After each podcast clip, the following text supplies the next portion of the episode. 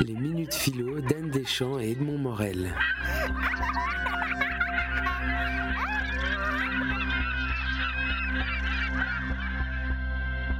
Violet, est-ce qu'on peut considérer que c'est une couleur en soi?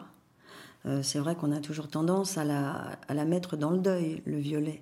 Et c'est une couleur aussi qui, dans le deuil, donne un peu de nuance et un peu de relief.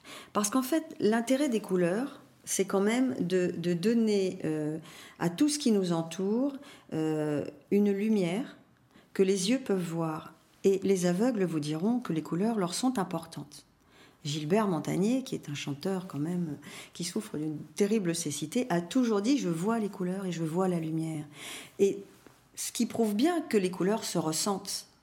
Et je suis sûre que quelqu'un de non-voyant qui rentre dans une pièce qui est d'une telle couleur la ressent différemment que si elle est d'une couleur que nous on voit et que lui ressent ou perçoit.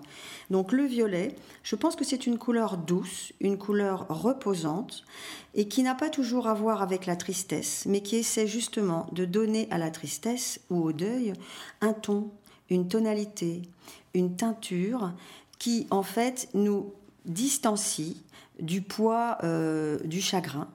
Et pour moi, le violet, c'est un espoir, une espérance dans la plus profonde de nos désespérances. Donc je la relie évidemment euh, à la mort, mais dans un sens euh, euh, d'espoir, en me disant que finalement la mort n'est peut-être que le début d'une autre histoire.